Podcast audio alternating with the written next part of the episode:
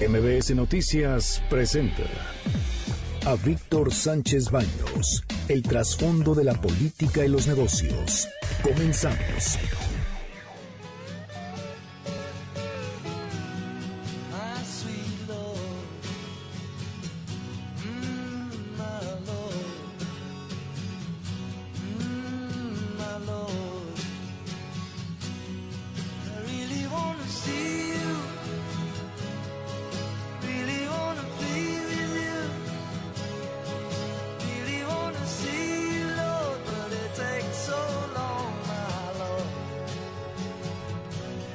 Hola, ¿qué tal? ¿Cómo están? Muy, muy, muy buenas noches. Los saludo con mucho afecto. Soy Víctor Sánchez Baños en MBS Radio a través de la frecuencia 102.5 desde FM desde la Ciudad de México. Acompáñanos durante una hora para que juntos, juntos analicemos y discutamos la información de los asuntos de poder y dinero que leerás mañana en todos los periódicos. Y están conmigo Antonio Castro Quiroz. ¿Cómo estás? Muy bien, buenas noches. Carmen Delgadillo. ¿Qué tal? Buenas noches a todos. Bueno, después de estar escuchando a George Harrison con una de sus piezas más célebres, My Sweet Lord, yo creo que pues ahora sí pasamos a lo que es la cruda realidad. Escuchemos al expresidente de México, Vicente Fox.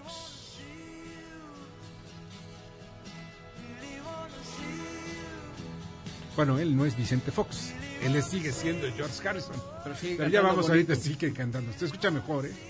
Qué bonito canta Vicente Fox. Ahora sí vamos con Vicente Fox. está por encima de un partido político, de un color, de una ideología, de una doctrina, de un dogma.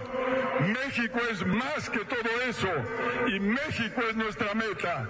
Es ahí donde tenemos que sumar, donde tenemos que unirnos y donde tenemos que darle la madre a esta cuarta transformación. Sin comentarios.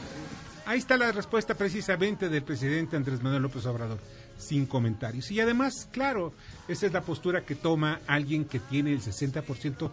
El día de hoy se dieron a conocer muchas de las encuestas, encuestas de algunos periódicos, El Economista, la semana pasada se dieron del, del Universal e incluso de Reforma, en donde se les da el 60% al presidente, ojo, al presidente de la República, aunque hay algunas diferencias, sobre todo regionales, con relación al partido Morena. Pero pues también es importante ver cuál es la postura que está tomando el Partido Acción Nacional, que siempre fue un partido de oposición. Y parece ser que cuando estaba en el poder era el mejor partido en oposición. Ahora escuchemos lo que pasa en los aeropuertos de materialmente todo eh, Europa. El mundo. Ah, bueno, pero ya tengo... a ver, señora, la diferente. Ah, ahora yo estoy buscando a alguien para que la puedan llevar en silla de ruedas cuando tengan que hacer el check-in. Pero es muy pronto. Y es precisamente lo que pasa después de la quiebra de una de las más importantes, la más importante agencia de viajes con más de 130 años de existencia en Europa, de bandera precisamente. En el mundo. En, su- en, en todo lo que es Oceanía y Thomas Cook es el Pero rey. fundamentalmente es su- la bandera de ellos es Reino Unido. Ellos nacen en Reino Unido, Sí, se van a Nueva Zelanda, se van a Australia, porque China, pues donde ellos Rusia. eran, donde ellos eran este, cuando cuando ellos estaban como eh, como pues el imperio, ¿no? Porque las demás eran las colonias del, del, del reino inglés. Thomas Cook es el segundo operador del mundo, el más antiguo, y se declara en quiebra precisamente porque no quisieron comprarlo había ya precisa, el viernes pasado todavía había negociaciones que hasta hoy en la mañana, hora de Europa, pues decían que posiblemente se salvara, pero aproximadamente a las 9 de la mañana, hora de Londres, eh, serán las 3 de la mañana, hora de México, pues dijeron, ¿saben qué? Que siempre no. Se acabó el asunto de Thomas Cook y Thomas Cook eh, eh, deja varados a 600 mil. 600 mil turistas en varias partes del mundo, la mayoría de ellos ingleses. Están, por ejemplo, en Cancún, se estiman que son alrededor de unas 500 ingleses que se encuentran varados. ¿Por qué? Porque ya no hay manera de que se regresen. Entonces el Reino Unido ya está preparando Pues que aviones se para regresar. en Cancún. Sí, nada más que- ¿quién les va a la pagar? pena. ¿Y quién les va a pagar? Pero en fin, eso fue es lo que está pasando con Thomas Cook. Y ya estamos, ya está en la línea telefónica y le agradezco a muchísimo al senador Héctor Vasconcelos, quien es presidente de la Comisión de Relaciones Exteriores del Senado de la República. Héctor, ¿cómo estás? Muy buenas ¿Qué noches. tal? Muy buenas noches, qué gusto de saludarlos de nuevo. Gracias, gracias. Oye, Héctor, pues hay un asunto que a mí me, me, parece muy importante. El día de hoy, Claro. en Nueva York, pues se dio a conocer, más bien, eh, bueno, está dentro de una de las reuniones, la cumbre de acción eh, del clima, que fue clima, convocada sí. por el secretario general de la ONU, Antonio Guterres. Eh, estuvo una chica que me parece un ícono que se está convirtiendo en el ícono de las próximas generaciones, de la juventud. Esta niña, Exactamente, sí. Greta Thunberg, una niña sueca, pues es todavía una adolescente sueca, Sí. pues dice cosas que nos pega a pues a quienes estamos ya en este planeta y que hicimos y quisimos hacer muchas cosas pero no nos salieron. ¿Tú cómo ves el discurso de ella en contra precisamente de las políticas de algunos países que no quieren ver el cambio climático en su justa dimensión? Sí, el discurso de esta niña Greta Thunberg es absolutamente extraordinario. Como dices, se va a convertir, yo creo, en uno de los grandes íconos de esa etapa tan crítica para la humanidad, en que simple y sencillamente hemos fracasado en detener el calentamiento del planeta, el deterioro ecológico, y esto está convirtiendo en realidad para las próximas generaciones en que este planeta se vuelva un lugar inhabitable para la especie humana y para las otras especies que conforman la naturaleza, porque tenemos el prejuicio de considerar que el planeta eh, se hizo para nosotros. No ese es el caso. Nosotros somos simplemente una más de las especies, eh, probablemente la más desarrollada, pero de las especies que a lo largo de millones y millones de años han habitado este planeta. Entonces es extraordinario que haya tenido que ser una jovencita, una adolescente sueca, la que venga a, a confrontarnos con la realidad del mundo que hemos devastado en los últimos 200 años, esencialmente desde la revolución industrial. Así es.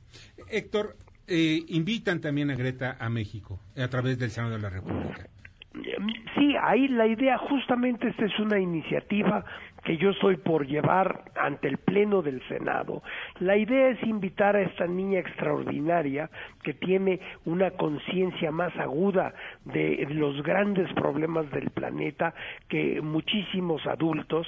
La idea es invitarla a que visite el Senado de la República, a que exponga eh, su visión de lo que está ocurriendo eh, con la devastación del planeta y también que podamos tener un intercambio de puntos de vista con ella, eh, los senadores y en general, si viene a México, yo espero que sea recibida en distintos foros, ¿no? Claro, claro, pues ojalá venga a México y nos a muchos, a muchos que todavía son crédulos o incrédulos del cambio climático, pues se les llegue, les llegue al corazón, les llegue a la mente que tenemos Sí. que hacer algo. Como sabes, esta niña está ahora en Nueva York, Sí, en la. Asamblea General de la ONU, entonces la idea es a- aprovechar su relativa cercanía para invitarla al Senado de la República, eh, como digo, para que venga a hacernos conscientes de esta crisis tan grande eh, que hemos fracasado en detener Así es, hemos fracasado en detener. y que a mí me parece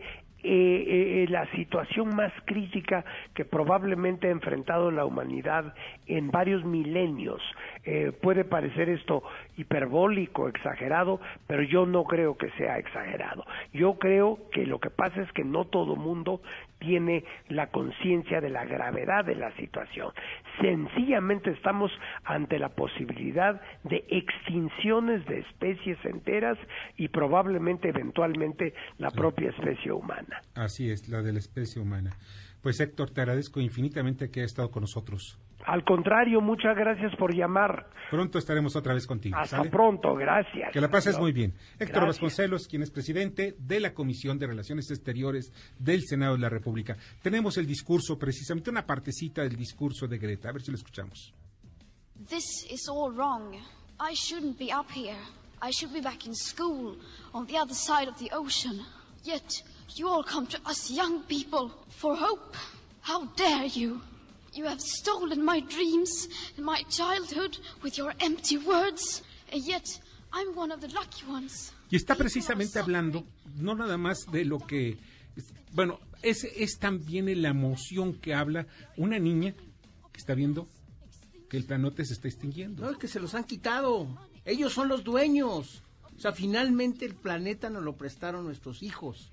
Entonces no podemos destruirlo. Nuestros hijos, nuestros nietos, Exacto. nuestros chosnos. ¿Por qué? Porque son las generaciones que vienen y las que tenemos que dejarle la casa limpia. Como nos la dejaron a, a nosotros, ya no tan limpia, pero debemos cuando menos hacer algo.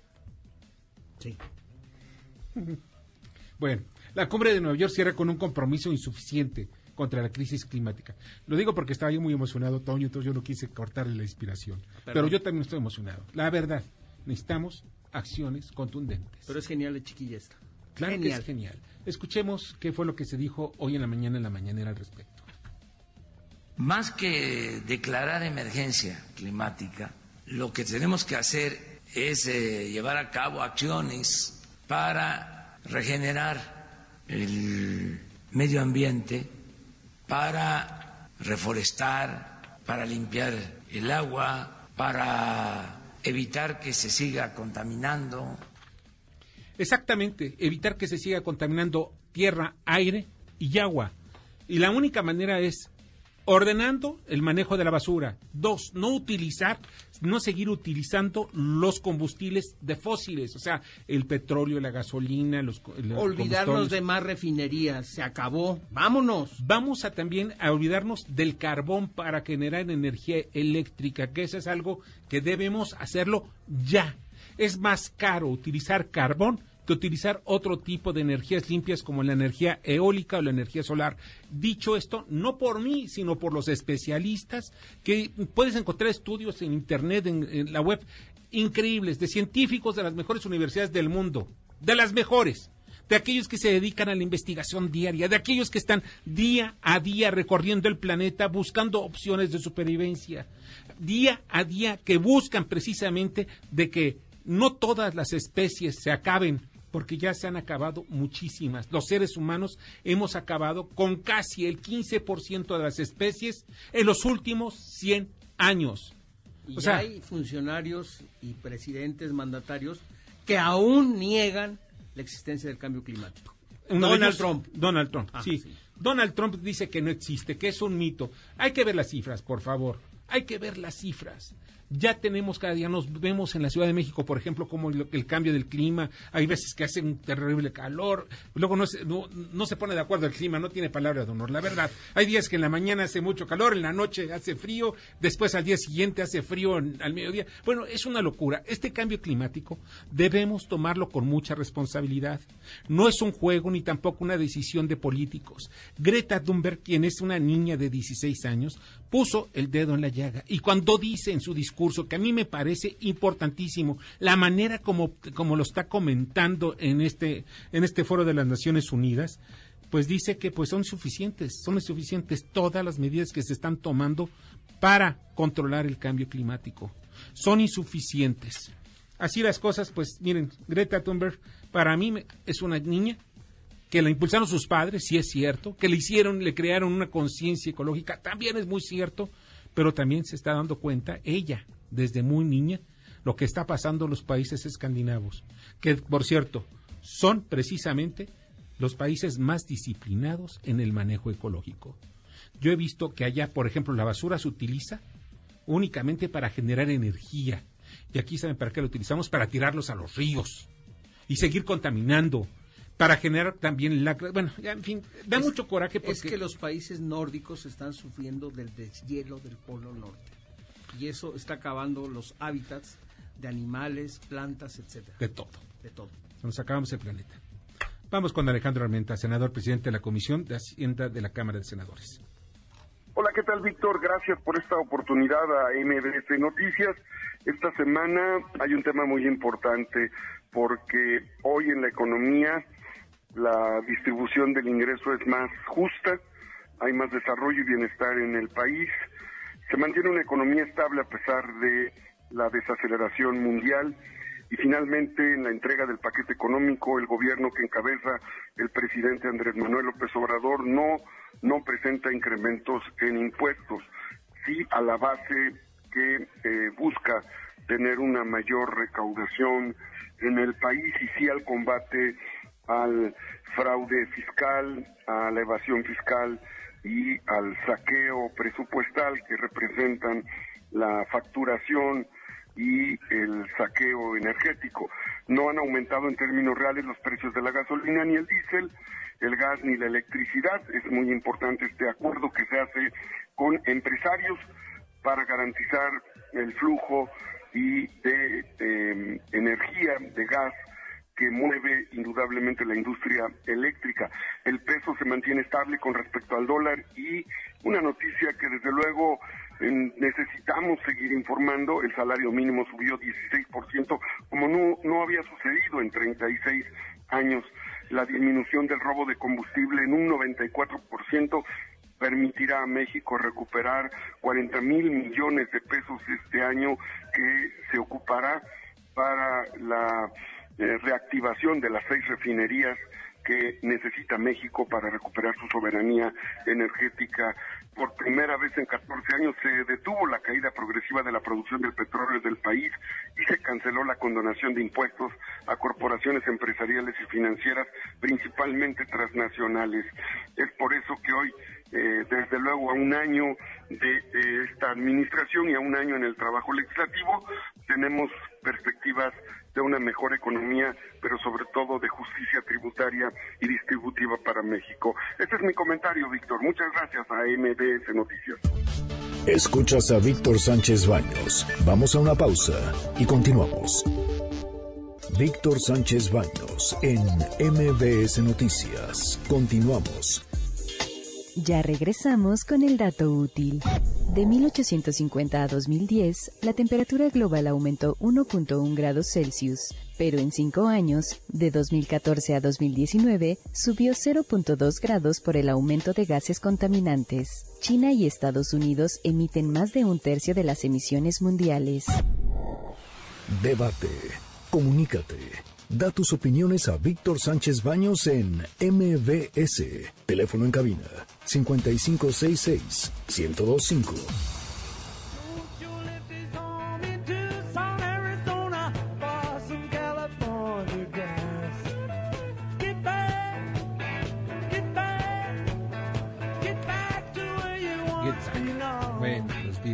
Bueno, aquí hay una llamada telefónica que llega y les, les agradezco que se molesten en marcarnos o enviar mensajes. César Rodríguez, cada noche los escucho desde que inició su programa y me gusta hacer un periodismo objetivo, audaz y creíble.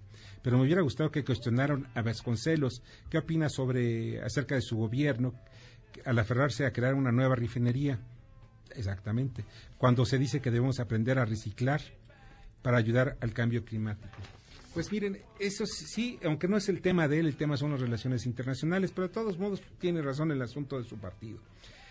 Hay, hay, mucho que tenemos que aprender sobre el reciclaje, pero tenemos que ser más limpios y organizados. Y quiero comentar ahorita, antes de, pasar a la síntesis, que hay algo que a mí me preocupa muchísimo, es que no hemos logrado aprender, primero, a separar la basura, segundo, a no tirar basura en la calle, Tercero, a no inundar de basura los ríos, los lagos. Algo terrible. Yo he visto cómo se mueren lagos. Y cerca de aquí de la Ciudad de México hay uno que se llama Lago de Guadalupe, otro la presa Madín, donde realmente se está muriendo. Eso es increíble. Desafortunadamente traemos una herencia de aquellos que llegaron a pues a conquistarnos, ¿no? Y dijeron, ¿saben qué? Pues aquí vamos a utilizar los, los ríos como drenaje y la verdad de las cosas, en Europa también lo utilizaban, pero tuvieron conciencia. Y por caso concreto de, Suiza, eh, ellos utilizaron la tecnología para limpiar. Por ejemplo, el lago Ginebra era una porquería, apestaba. Eso me lo decían incluso. Sí, claro, Tony. Sí. Fíjate que cuando yo estudiaba en Europa, eh, me acuerdo que a un, al hijo de un amigo le hicimos una maqueta de lo que era la Gran Tenochtitlan con el lago, con todo, precioso. Se fue a presentarla y regresó llorando. ¿Qué pasó? ¿Les gustó, no? Sí, es que me preguntaron que qué pasó con el lago. Les dije que lo hicimos drenaje. Y, se burlaron todos. Pues claro, sí, pues digo, Nada más se necesitan dos neuronas y conectarlas. Vamos al, vamos al, al resumen informativo, rápidamente. Carmen, ¿qué fue lo que pasó precisamente con esta reunión contra el terrorismo? México se une a la acción contra el terrorismo, es el llamado a la acción de Chris Church para combatir el uso de Internet por terroristas y la difusión de contenido con este propósito. Y llegan al Senado leyes secundarias de la reforma educativa. El presidente de la Jucopo, Ricardo Monreal, confió en que esta misma semana puedan discutirse y aprobarse. Se estancan ventas al menudeo en julio. El INEGI informó que el indicador tuvo un registro de 0% luego de una baja de 0.6% en junio. Las ventas de las empresas comerciales bajaron también 0.2%. Oro Negro sacará cinco plataformas de México. En conjunto valen alrededor de mil millones de dólares, pero el juez del caso dijo que al no ser propiedad de Oro Negro no se pueden vender para pagar a acreedores. Paréntesis. Son rentadas. Lo que rentas no lo puedes vender. Nada más eso es como mera observación. Nuevo calendario para Glosa. Los primeros son el secretario de Hacienda, Arturo Herrera, el jueves, y el 3 de octubre el titular de la Secretaría de Educación Pública, Esteban Moctezuma. Padres de los 43 a la tribuna de San Lázaro. Un representante podrá hacer el reclamo de justicia en el caso de los normalistas de Ayotzinapa el jueves al cumplirse cinco años de su secuestro y desaparición. México donará 30 millones de dólares a Guatemala. Eso informó el presidente electo de ese país, Alejandro Guillamatei.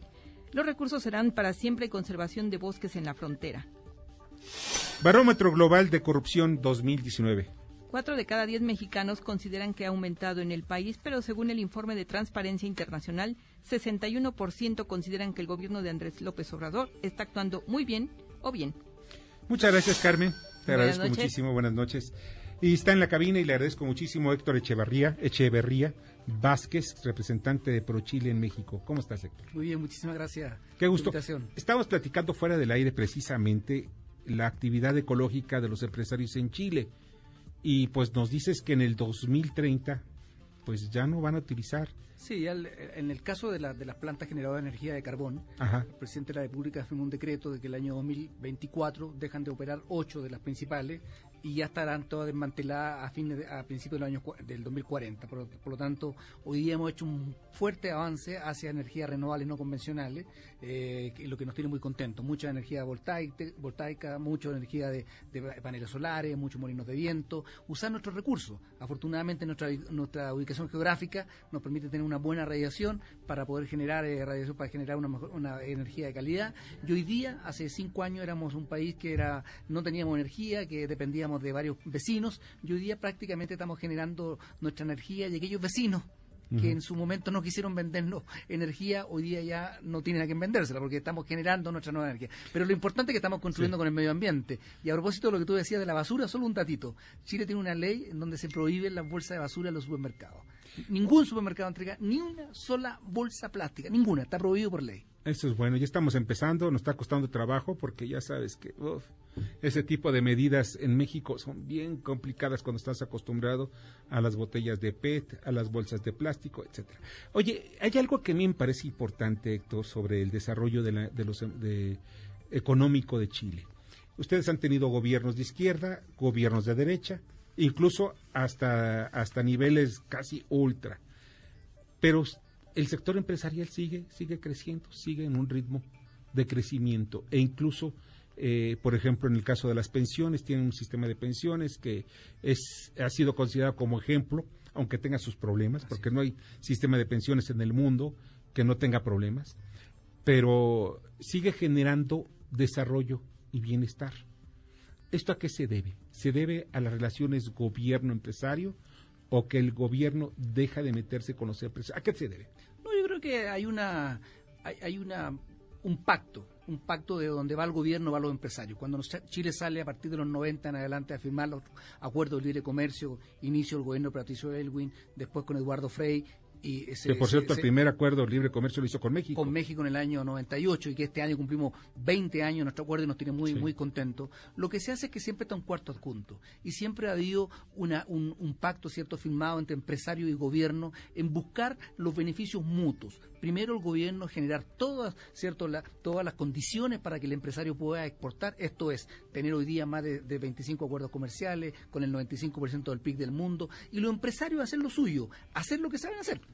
que es producir bienes y servicios y poder venderlos afuera. Y afortunadamente esa fórmula no ha dado resultado y hoy día, ¿cierto?, hay una canasta muy diversificada. Si bien es cierto, Estados Unidos es un gran socio y China también, pero estamos en todos los continentes. Por lo tanto, eh, ha habido una buena elección eh, de, de, salir al mundo en conjunto y también de ir actualizando, no solamente en temas de aranceles, sino compras públicas, temas tributarios, temas de bienestar social, eh, buscando, ¿cierto?, hoy día lo que la gente está demandando, economías verdes de huella hídrica, huella de, eh, disminución de huella de carbono. Por lo tanto, lo que tú señalas es efectivo. Ha habido un buen pacto entre empresarios y gobierno en pensar una agenda en común. Y eso gobiernos de izquierda, gobiernos de centro, gobiernos de derecha, siempre ha estado, eh, ha estado primero la agenda en común. Eh, ¿Cómo le han hecho para regular, por ejemplo, la explotación forestal? O sea, yo tengo un cliente o tuve un cliente maciza chilena, pero tienen un código brutal de renovación inmediata de todo lo que explotan. Bueno, así sé que, que voy a, la acaba de comprar la empresa chilena Arauco, que está acá en, México, que ha hecho una, fuerte inversión. Hay un decreto ley que se salió a, a, fines de los 70, el decreto 701, que subsidiaba la plantación forestal. Y a partir de eso, por lo tanto, había un subsidio para que las empresas pudieran renovar la plantación. Y tenemos entonces hoy día 6 millones de, hectáreas de, bosques artificiales, por decirlo así, pino y eucalipto, y 6 millones de bosque, eh, bosque nativo. Y tenemos leyes que fomentan la explotación del bosque nativo. Por lo tanto, había un compromiso no solamente de explotación de una parte del, bosque artificial, sino también la renovación. Pero creo que el incentivo que hizo el gobierno en su oportunidad, este decreto 701, que eh, bonificaba las plantaciones. Si uno invertía un un peso, retornaban tres pesos. Y yo creo que esa política forestal a Chile le sirvió mucho. Lo hace también Finlandia, por ejemplo. Y lo tenemos, sí, ha sido muy bueno eso. Oye, Héctor, y hay un tema y encuentra el encuentro de negocios entre México y Chile. ¿Cuándo se va a llevar a cabo? Bueno, 25 y 6 de noviembre en el Hotel Westin de Santa Fe. Nos van a acompañar 59 empresas chilenas y 94 empresas mexicanas de sectores como alimentos, servicios y tecnologías. ¿Y el objetivo? El objetivo es poder intercambiar oferta y demanda, ver oportunidades de negocio, porque yo siempre digo, no solamente es vender, México es una tremenda plataforma para salir a los mercados del norte, porque ustedes hablan el, el, lenguaje de negocios de Canadá y Estados Unidos. Aunque algunos no hablan inglés. ¿eh? No, pero, sí el lenguaje de negocios, entienden la costumbre y la dinámica, y Centroamérica, y nosotros también queremos ver que México se voltea hacia el sur y ve a Chile como una plataforma para atender Latinoamérica. Nosotros tenemos acuerdo con toda Latinoamérica, estamos en, en, el, en el Pacífico, eh, y la verdad es que México, los empresarios mexicanos pueden mirar, a Chile para atender Brasil, Argentina, Perú, Ecuador, o sea, toda América Latina. Por lo tanto, lo queremos hacer que la gente se conozca, vean la oferta y demanda, podamos empaquetar, podamos comprar, podamos hacer negocios. ¿Se pueden inscribir todavía? tenemos ya prácticamente al tope, pero si hay empresarios que tengan que quieran participar, está en nuestra página web www.prochile.gov.cl prochile.gov.cl o me envían un correo a mí, hcheverría arroba prochile.gov.cl y si hay empresarios interesados en alimentos, en servicios, en industria, en materia forestal, como lo señalaba, traemos a empresas que pueden proveer de madera para el desarrollo de la industria de los muebles, por ejemplo, acá en, México, pueden participar. Y los que quieran aprender sobre los negocios Chile-México, el jueves a las 9 de la mañana en el Westin de Santa Fe vamos a tener una plenaria en donde vamos a discutir los desafíos que nos plantean los siguientes años para seguir avanzando en nuevos negocios. Sensacional, Héctor. Pues óyeme, ojalá y podamos lograr buenos acuerdos comerciales. Los negocios son los que generan bienestar. Así es. Gracias. muchísimas gracias a ustedes por la invitación y están cordialmente invitados a, acompañarnos. Qué amable eres. Muchas gracias. Héctor Echeverría, quien es el representante de ProChile en México y ojalá vayan muchos empresarios y hagamos negocios con todo el planeta. México no es una isla. Muchas gracias. Muchas gracias Vamos al comentario de Javier Lozano Alarcón. Adelante, Javier. ¿Qué tal? ¿Cómo estás, Víctor? Muy buenas noches a ti, a todo el auditorio, como todos los lunes. Gusto saludarlos.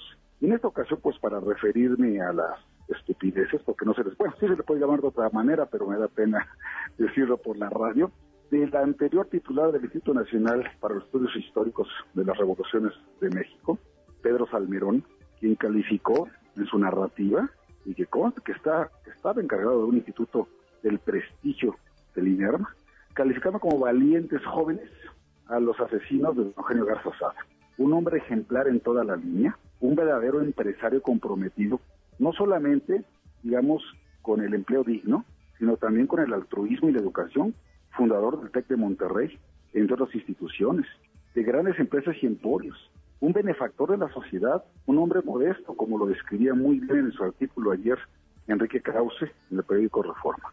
Así que a mí me da mucha pena no solamente la actitud de Salmerón, sus afirmaciones, luego su defensa, su soberbia, se tuvo que ir por las benditas redes sociales la presión que ejercimos entre tantos, pero lo que más me preocupa es que hay muchos que lo siguen y que piensan que estuvo bien, que fue un juicio adecuado por el movimiento de la Liga esta 23 de septiembre, cuando estamos hablando de brutales asesinos.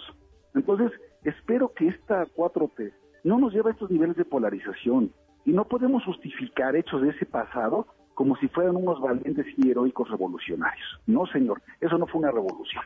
Fue un movimiento armado y debidamente castigados de quien tenían que serlo. Qué lástima que tengamos funcionarios de esa calaña y qué lástima que tengan seguidores que no saben distinguir entre un luchador social y un homicida.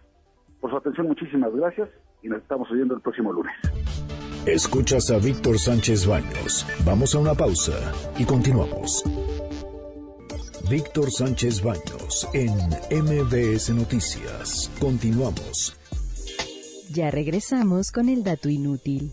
La extensión de hielo marino durante el invierno ha tenido sus niveles más bajos en los últimos cuatro años, acelerando el aumento del nivel del mar. Facebook, Instagram y LinkedIn. Víctor Sánchez Baños. Tu voz se escucha en la radio.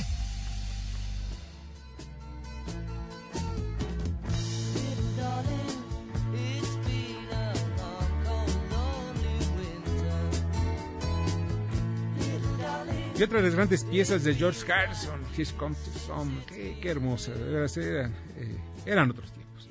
Ahora también hay otra música y también muy bonita, de verdad. Vamos a responsabilidad social corporativa. Adelante, Kimberly. ¿Qué tal, Víctor? Muy buena noche. Te platico que Bistro Chapultepec y el Lago Restaurante, al apoyar al Fideicomiso Pro Bosque de Chapultepec, se suman en el trabajo de conservación del pulmón de la Ciudad de México. CMR, bajo el liderazgo de Joaquín Vargas Mier y Terán, con Bistro Chapultepec y el Lago Restaurante, se suman al cuidado y rehabilitación del bosque de Chapultepec.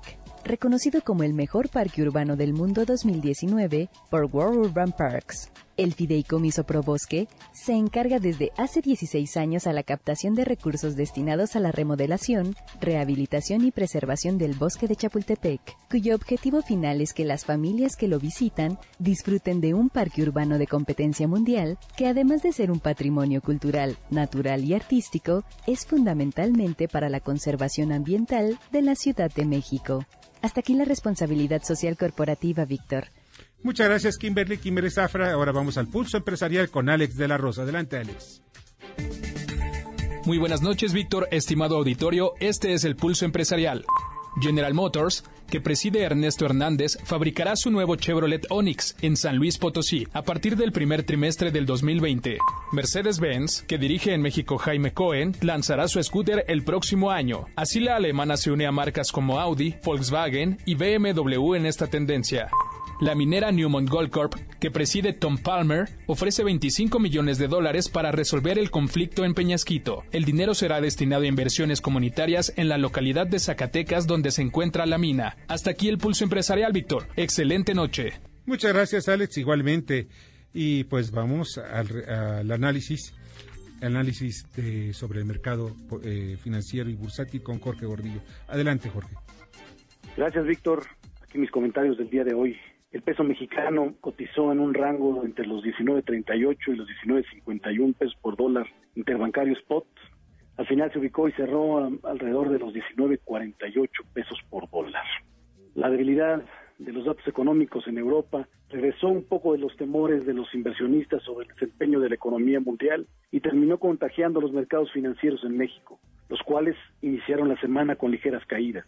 En particular, en lo que representa a Alemania, los datos relativos al sector servicios y al sector manufacturero han vuelto a decepcionar, lo que alimenta en el mercado el temor a una recesión en la principal economía europea. A los débiles datos económicos se le sumaron las dudas que generan las negociaciones comerciales entre Estados Unidos y China y las tensiones en el Golfo Pérsico.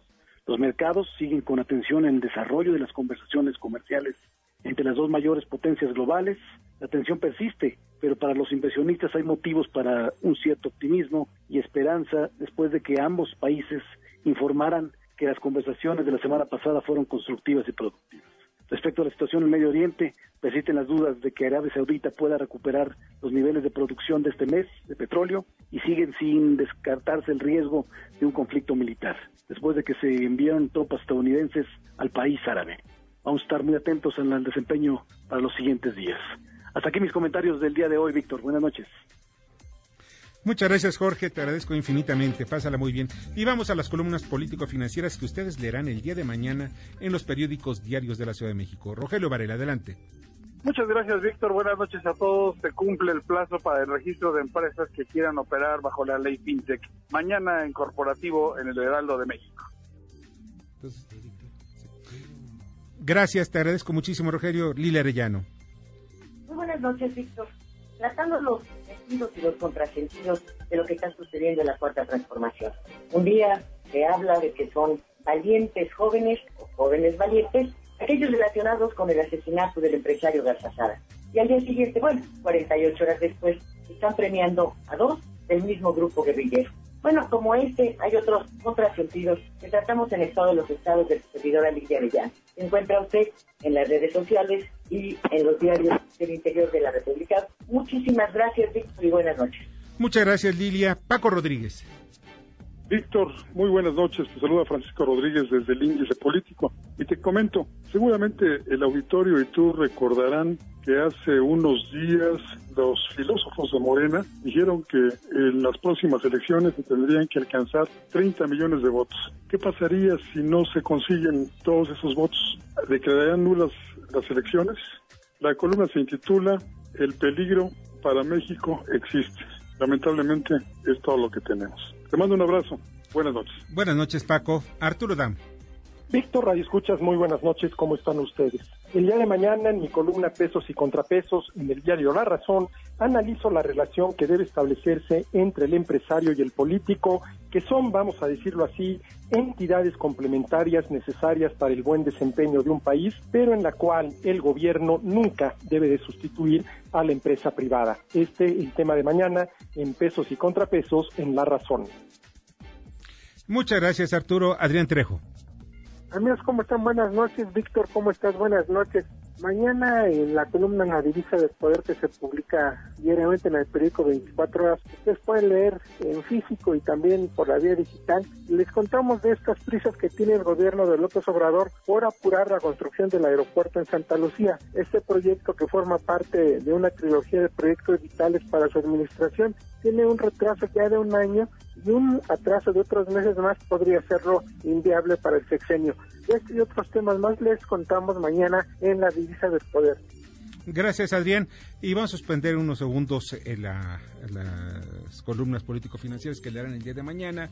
Ya se encuentra en línea telefónica y le agradezco muchísimo a la líder de Morena a nivel nacional, Jacob Polewski. ¿Cómo estás, Jacob?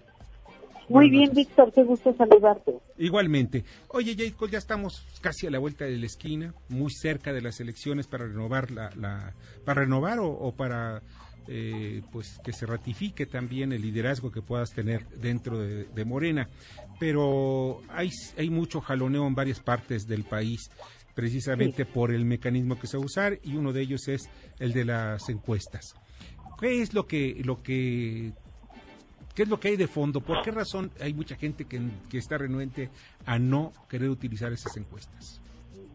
Pues mira, eh, primero debo decir que esa es una sugerencia del presidente de la República y que para mí es absolutamente válida. El presidente sabe mucho, no solo de política, sino que él es el fundador de este partido y como fundador también eh, este, conoce a, a Morena y lo que quiere evitar es que haya pues, una, una situación, un conflicto, algo que divida ¿no? a, los, a los este, pues, a, la, a la gente. Sí, a la base morena. Entonces, yo creo que por eso la sugerencia es muy buena. Nosotros tenemos que hacer los ajustes que se requieran y esos ajustes quiere decir que, este, que nuestro eh, pues que a lo mejor que hacer una modificación, una reforma estatutaria mínima para que esto eh, aplique perfectamente. Y esto yo creo que eso es lo que lo que tendríamos que, que, resolver. Pero no siento por qué se ponen tan nerviosos, porque digo, las, las, las, las eh, encuestas nos han quitado muchos problemas de encima, han evitado que se divida el partido y, la verdad es que las encuestas darán datos de quién, este, pues en qué condiciones, quién tiene el trabajo, porque nosotros creemos que, en, Moreno primero no están contempladas las las eh, candidaturas para, para cargos internos, ¿no? Eh, nosotros consideramos que el trabajo realmente es es el que es la mejor la mejor campaña. Jacob, entonces, ¿va a haber un cambio de estatutos antes de las elecciones? Bueno, lo, recomendable es hacer un ajuste al, estatuto, pero también puede haber un acuerdo político, también puede haber para que para que esto se, se resuelva. Ahora bien, sobre el asunto de las encuestadoras, las encuestadoras eh, son de contratadas en forma externa, algunas que ya son de de cierto renombre o, o las que elija Morena en ese sentido? No, tienen que ser este, encuestadoras que estén registradas en el INE para para poder este pues, para que todo funcione en forma, ¿no? Porque eh, nosotros teníamos un área de encuestas dentro del partido, tendremos que restablecerla porque como ustedes saben, hoy mucha gente que estaba dentro del partido pues está en unos se fueron a, unos eh, fueron candidatos, otros se fueron por invitación del presidente a diferentes cargos. Y entonces este pues ahora tendremos que crear nuestra nueva área, pero por lo pronto nosotros sí deberemos tomar a, a empresas. Hay confianza de que será, eh, no hay mano negra en el manejo de las, de, las encuestas. No, por supuesto que no. Se trata precisamente de que sea transparente, de dar certidumbre, de que todo funcione y dicen que con los se ponen nerviosos con las encuestas simplemente es porque saben que andan mal y que no pueden, que no van a salir bien en los resultados. Bueno, Jacob, te agradezco muchísimo y vamos a seguir pendientes cómo se desarrollan los, el proceso interno de Morena. Ah, bueno, con mucho gusto. Muchísimas gracias, Víctor. Que la pases muy bien. Suerte. Gracias, hasta luego. Hasta luego. Jacob Polersky, el líder nacional de Morena. Continuamos con las columnas. Las columnas vamos ahora con Julio Virito. Adelante, Julio. La doctora Susana Sokolowski, presidenta del Congreso Latinoamericano de Ciencia y Tecnología de Alimentos, rechazó el modelo de etiquetado que se propone para México. Estamos en pleno debate y se propone una leyenda de advertencia que diga alto en grasas saturadas o alto en azúcares. Para la experta, lo único que genera es una confusión fenomenal más de la que actualmente existe. Esto y algunos temas más en nuestra columna Riesgos y Rendimientos que se publicará mañana en el periódico La Crónica de hoy. Por lo pronto, buenas noches. Noches, Julio, te agradezco mucho. Darío Celis.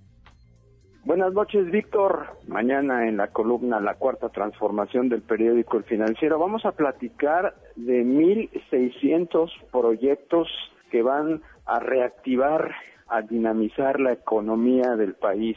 Se trata de las obras que están contenidas en el Plan Nacional de Infraestructura el Consejo Coordinador Empresarial en unión con Carlos Slim y el Consejo Mexicano de Negocios le están dando los toques finales y que será presentado en las próximas cuatro semanas por el presidente Andrés Manuel López Obrador. De esto vamos a platicar mañana en la columna La Cuarta Transformación del periódico El Financiero. Muy buenas noches. Buenas noches, te agradezco mucho, Darío. Mauricio Flores.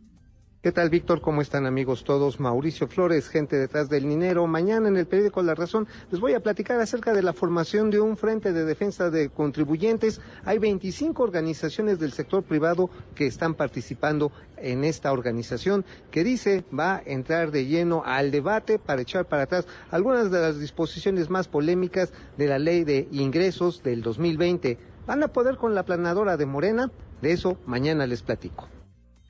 Muchas gracias, Mauricio, te agradezco muchísimo. Ya está en la línea telefónica le agradezco muchísimo a Alejandro Rojas Díaz Durán, quien es aspirante a contender, el más fuerte aspirante a contender eh, por la dirigencia nacional de Morena. Alejandro, ¿cómo estás? Buenas noches.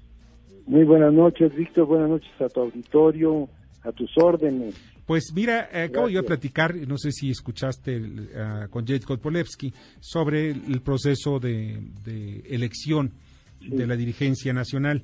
Y ya habla precisamente que posiblemente se pueda llegar a un acuerdo político o bien algunas modificaciones estatutarias para ver el mejor desarrollo de las elecciones para renovar la dirigencia de, Morena. Eh, ¿Tú cómo estás viendo el panorama hoy? ¿Cómo ves el campo? ¿Lo ves parejo? No, mi parejo no está, no ha estado desde el inicio de, estas aspiraciones de, los que estamos en este momento queriendo ser presidente de Morena, porque tanto Jacob Polewski como doña Berta Luján y Mario tienen cargos con cargo al erario, es decir, ambos tienen plataformas con erario público y se están promoviendo para proyectos personales.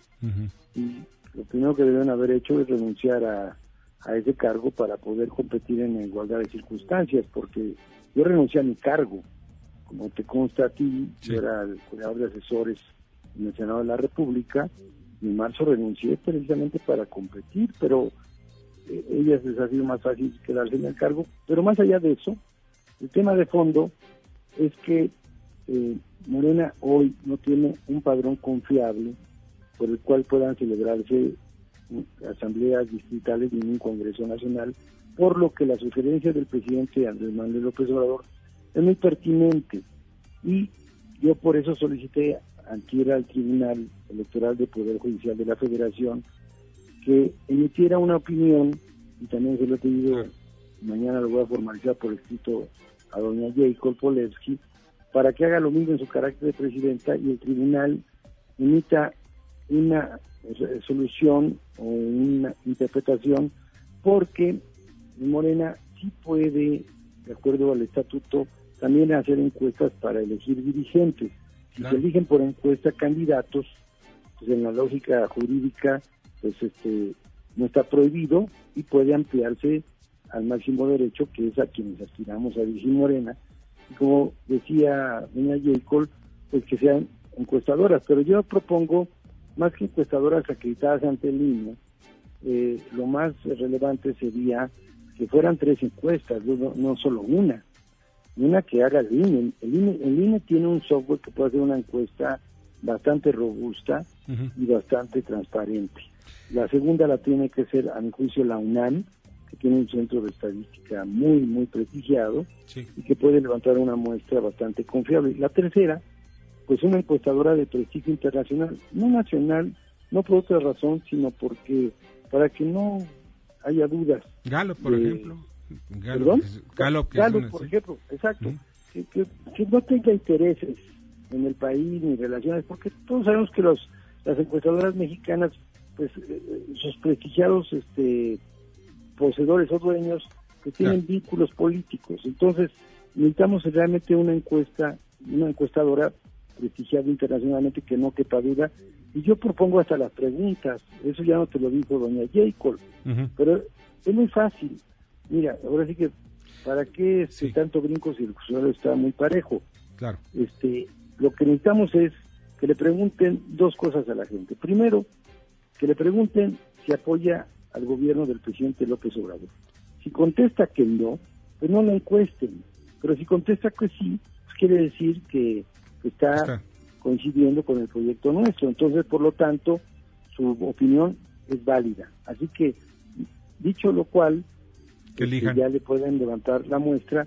Pero antes de eso, antes de eso, Víctor y Auditorio, es muy importante que los mexicanos, porque Morena es un patrimonio del pueblo mexicano y tiene que ver con un cambio de régimen político. Por lo tanto, es de interés nacional. Yo digo que debe haber debates para que la gente pueda contrastar trayectorias, proyectos, ideas, y propuestas. Porque si, si, no, pues cómo va a decidir. Pues Porque la verdad es que eh, Jacob dice una cosa, pero la gente no sabe qué piensa realmente. En la Berta no sabemos qué piensa. Ni lo, que tú, lo que tú dices también, estás que se vea y se contraste. Oye, Alejandro, pues, ¿te parece bien que pronto nos visites para que tengamos un poquito más de tiempo?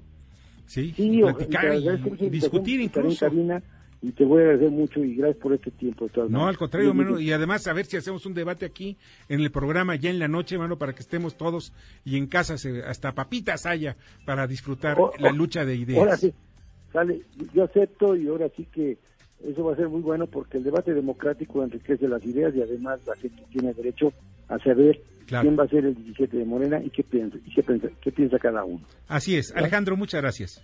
No, te lo aprecio a ti. Gracias. Buenas noches. Buenas noches. Alejandro Rojas Díaz Durán, aspirante a contender por la dirigencia de Morena en, sobre las encuestas. Y vamos a la cápsula de Fernanda Musqui sobre pues lo que es la conciencia ecológica. Adelante. Creando conciencia. Yo soy Fernanda, Fernanda Musquiz. La extinción, la desaparición de especies en nuestro planeta va a un ritmo tan acelerado que si queremos entender un poco la velocidad a la que vamos, tenemos que regresar al tiempo donde todo llevaba su ritmo habitual y tranquilo, el tiempo antes de la existencia del hombre. En ese tiempo sería casi imposible ver la desaparición de una especie mamífera. Sería algo tan infrecuente que una persona no lograría presenciarla a lo largo de su vida. El índice de extinción de un mamífero era tan raro que solo una especie desaparecía a lo largo de un milenio. Ahora, simplemente en la década pasada, dos mamíferos quedaron extintos. Más de 28.000 especies de animales y plantas se encuentran amenazadas, no sin antes mencionar que este número es de las especies contadas y registradas. Más un reciente estudio sobre la crisis de la biodiversidad estima que la extinción amenaza a un millón de especies, contadas y sin contar. Comparte estos datos, habla del tema y más importante, actúa. Sea un consumidor responsable. El cambio es ahora. Si quieres conocer más sobre este y otros temas, puedes seguirme en mi proyecto de conservación Oshelka.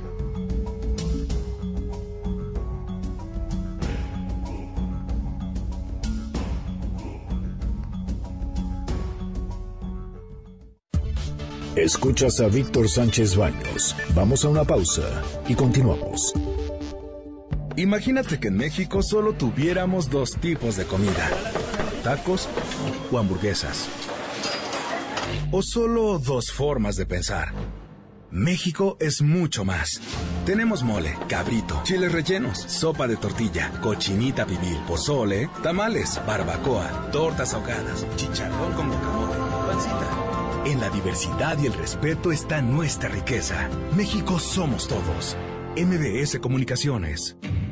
Cumplimos 11 años de recibir estudiantes de licenciatura que desean conocer nuestra labor. Súmate a esta comunidad. Te damos la bienvenida. Queremos escucharte. Te invitamos a participar en esta edición del Encuentro Universitario con el Poder Judicial de la Federación. Aprende y participa en los talleres y conferencias que tenemos para ti. 14 y 15 de octubre, Ciudad de México. Cupo limitado. Entrada gratuita. Inscríbete en www.supremacorte.gov.mx.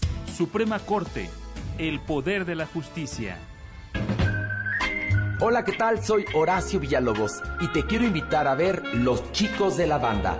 Esta es la obra que inició la conversación y de la que todo el mundo sigue hablando. Los Chicos de la Banda, una divertida, profunda y maravillosa comedia que celebra la diversidad. Ganadora del premio Tony 2019 de Broadway. Atrévete a entrar a esta fiesta de viernes a domingo en el Teatro Shola. Boletos en taquilla y Ticketmaster. MBS 102.5 a favor de la cultura y la inclusión. ¿Te gustaría aprender a conectar con el público al transmitir un mensaje? ¿Contar una historia y que la trama toque emocionalmente a tu audiencia? Entonces ven y toma el curso de Storytelling en el Centro de Capacitación MBS, donde aprenderás a narrar tramas que conmuevan. Porque la gente podrá olvidar lo que dijiste y lo que hiciste, pero nunca olvidará cómo la hiciste sentir. Inscríbete al 55 56 81 20 87 o visita nuestra página centrombs.com. Recuerda 55 56 81 2087. Centro de Capacitación MBS. Víctor Sánchez Baños en MBS Noticias. Continuamos. Continuamos con el dato feo. En la actualidad hay unos 50 millones de migrantes climáticos y se calcula que en 30 años sean unos 1.500 millones quienes deban abandonar sus lugares de residencia por el aumento del nivel del mar o la escasez del agua. Debate. Comunícate. Comenta a Víctor Sánchez Baños en MBS. Twitter, arroba B. Sánchez Baños y arroba MBS Noticias. Muchas gracias que continúen con nosotros. Ya nos vamos. Toño Castro, muchas gracias. Buenas noches. Buenas noches. Bernardo Sebastián, en la producción Jorge Romero, eh, Carmen Delgadillo en la información, así como en la asistencia de redacción Fernando Moxuma, en los controles Héctor Zavala. De verdad, les deseo que pasen una excelente noche. Y léanme, por cierto, nada más brevemente, mañana hablo sobre la ley de amnistía en el diario Imagen, así como en Cuadratín y en Eje Central, y sobre que ahora otra víctima viene por parte de la CENTE, el Senado de la República. Descansen y disfruten su noche. Las opiniones vertidas en este programa son única y exclusivamente de estricta responsabilidad de quien las expresa. MBS Noticias presentó a Víctor Sánchez Baños, el trasfondo de la política y los negocios